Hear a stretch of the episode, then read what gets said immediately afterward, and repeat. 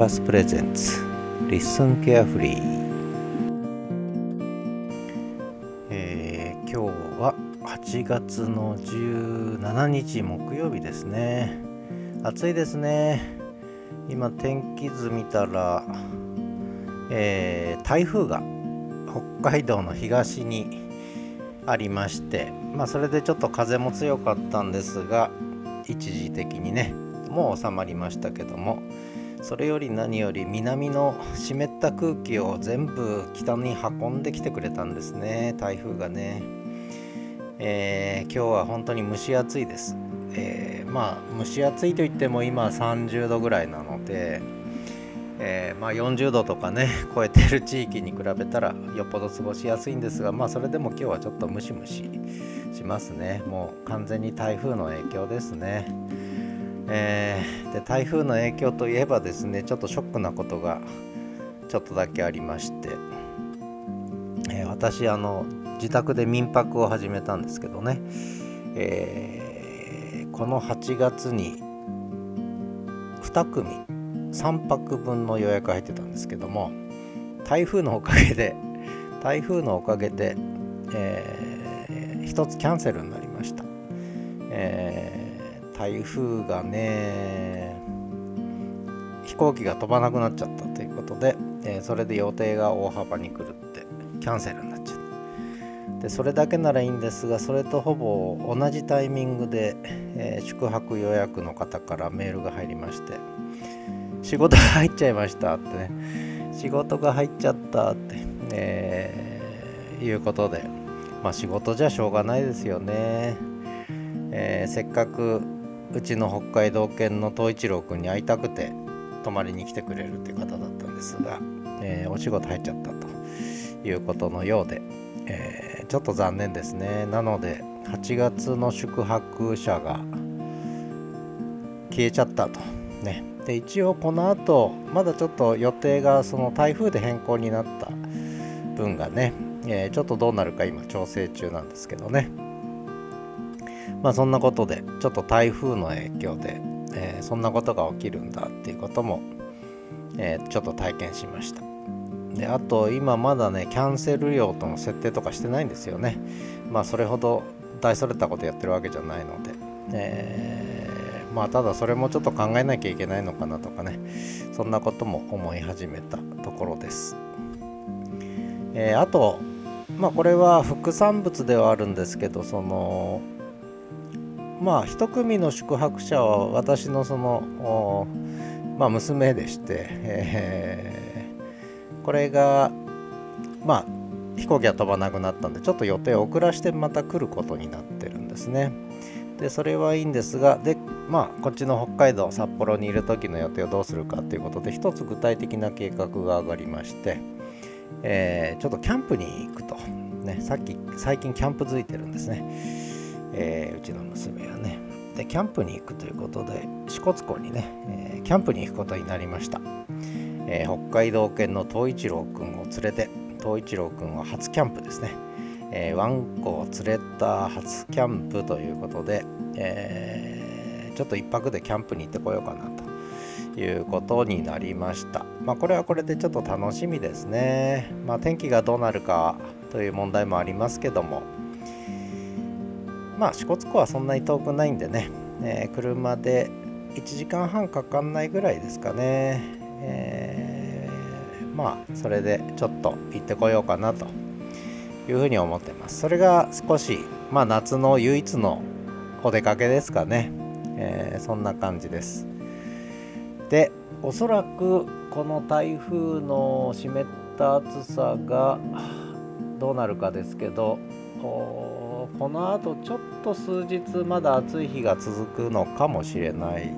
みたいなんですが予報ではね分かりません。まあでもまあ30度いくかいかないかぐらい。でこれが30度超えるとやっぱ暑いですね。30度切るとやっぱり涼しい感じがしますけどね。ただ今もう午後4時なんですけど4時ぐらいになるとねやっぱ涼しくなってくんですね。ちょっと涼しい風が吹くようになって。もう札幌はもう朝晩は秋の虫が鳴いてあのまあ秋らしくなってきたんですがまあ台風のせいで ちょっとね、えー、ムシムシしてるということですね。であとちょっと今日風が強かったので私あのバルコニー2階にバルコニーあるんですけどそこにタープ張ってるんですね。三角形のちょっとおしゃれなタープを張ってるんですが日よけにね。これが風でブチッと切れまして。今直しましたけどね、えー、そういうトラブルももう起きるということです。まあとは言ってもね北海道はほとんど年に1回台風の影響を受けるか受けないかぐらいですので、えー、まあ九州四国本州にお住まいの方に比べればね、えー、よっぽど恵まれてるんですけどね。まあその分冬はドカッと雪降りますけどね。まあそれはそれで過ごし方を考えれば、えー、特にね雪のせ雪国の生活は雪国の生活で楽しいですからね、えー、まあそんなことで夏は過ごしやすいですね。まあ私35年ぐらい名古屋住んでましたけど、あの蒸し暑さ、外に出れない蒸し暑さ、えー、1日に2回も3回もシャワー浴びるような蒸し暑さ、えー、を考えたらね、まあ、まあ天国ですね、やっぱりね。えー、そんなわけで、えー、まあちょっとそういう台風絡みのね話が一つ。でもう一つはですねえー、っとポッドキャスト絡みの話で、えー、まあ今 LISTEN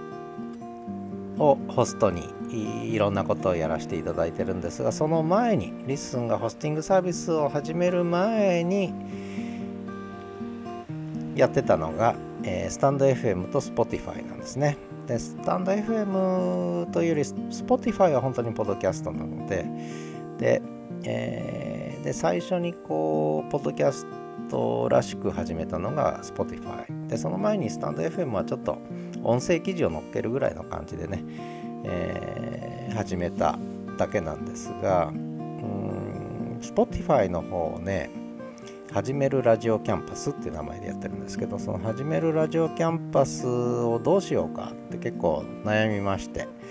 でこれは LISTEN の方でポッドキャスト展開が始まったのでそこからもう一回位置づけ直そうと思っていろいろ考えたんですが、えー、決めたのが、えー、結局もう週2回のラジオ番組ですね。いわゆるラジオ番組をやろうと。4つのコーナーを設けてね、えー、ちょっとお話しして曲を入れてそれからまたお話しして最後に北海道犬の東一郎くん絡みの話をするという、まあ、4つのコーナーから成り立つそういうラジオ番組を週2回、えー、とりあえずやってみようと。これシーズン3ということでね、えー、これまではあのテーマを決めてでテーマに沿って30分40分の番組やってたんですがもうそれやめてもう定期で、ね、水水水日ですね水曜日曜に配信するという形で昨日1回目のやつをやったんですね。始めるラジオキャンパスウェンズデイって名付けたんですけどね。日曜日の方は始めるラジオキャンパスサンデーっていうふうに名付けたんですが、始めるラジオキャンパスウェンズデイ1回目やりました。まあ一応ちょっとそれなりに素人のやるラジオ番組っぽく、えー、できたかなと思ってます。まあ Spotify はね、そういうちょっとラジオ番組っぽくするには、えー、なんちゃってラジオ番組するには結構あの初心者でもやりやすいプラットフォームなので、えー、それで少し、えー、まあ遊びってわけじゃないですけども、まあ、趣味も兼ねてねそういう、まあ、トーク番組リスナー参加型のね、まあ、参加してくれるかどうか分かりませんけども、まあ、そんなのをちょっと始めて、えー、まあ、ちょっと楽しもうかなとポッドキャストらしくラジオらしくちょっと楽しもうかなっていうのが、まあ、始めるラジオキャンパスですね。でこのリスンケアフリーはあのもう本当にタラタラとね、えー、こんな話をするのがリスンケアフリーということなので、まあ、気兼ねなく聞くんじゃなくて気兼ねなく話すとおしゃべりするということで、まあ、今日はちょっと台風ネタとね、えー、ポッドキャストネタ特に Spotify の活用。でやっぱり LISTEN さんの場合は自分で音源とか全部用意して自分で収録した音声データを載っけるという形なのでそこには編集とかあと音楽流すとかいう機能はなかなかないので、えー、そういう意味ではまあね BGM とかあんまり関係なくやる分にはやりやすいんですけども逆にそのいわゆるラジオ的な楽しみというのとはやっぱちょっと違うんでそれやろうと思ったらちょっとやっぱり作り込まなきゃいけないのでで Spotify はそれがまあ気軽に手軽にできるって、まあ、そういう良さを持ってるのかなと思ってるんで、まあ、それぞれの特性を生かしてね、え、それぞれの楽しみ方をしようかなというふうに思ってます。まあやっぱりこういうプラットフォームはそれぞれね一つのツールですので、えー、使いやすい部分使いにくい部分いろいろあって、えー、特性もあってね向いてる向いてないもあるので、まあ、その向き不向きなんかも考えながらまあそれぞれに応じた何か使い道をね、えー、ちょっと考えてやってるつもりなんですけどね、え、まあ皆さんどう思われますか？でもう一個スタンド FM の方がこれがキャンパス FM6214 って名前つけたんですがこれは要するに私のオンラインとオフラインとあとノートのオンラインサロンとねあとオフラインの民泊とか含めて他にもやってるんですがそれをこうやっぱりぐちゃぐちゃにして、えー、そこで表現するというのがスタンド FM なんですね、えー、キャンパス FM6214 ということで。でここはここでもうコンセプトがはっきりしてるのででただそこにもライブを入れたんですね。でこれはやっぱりスタンド FM がライブに対応してると。やっぱこの特性を生かさないのはもったいないってことでね、まあ、ライブ始めたんですけどこれ土曜日のダラダラライブは結構聞いてくれてるダラダライブか。聞いてくれてる人がいるみたいですね。であと金曜日の 夜に深掘りライブとフィードバックライブってやってるんですけどこれはメンバー限定なんでねあんまり聞いてもらえてないんですけども。聞けないもんね。ということで、えー、まあうだうだと。ケアフリーこれなんか2日に1回配信してるんで配信しないと気が済まないんで喋、えー、ってみました。ではまた。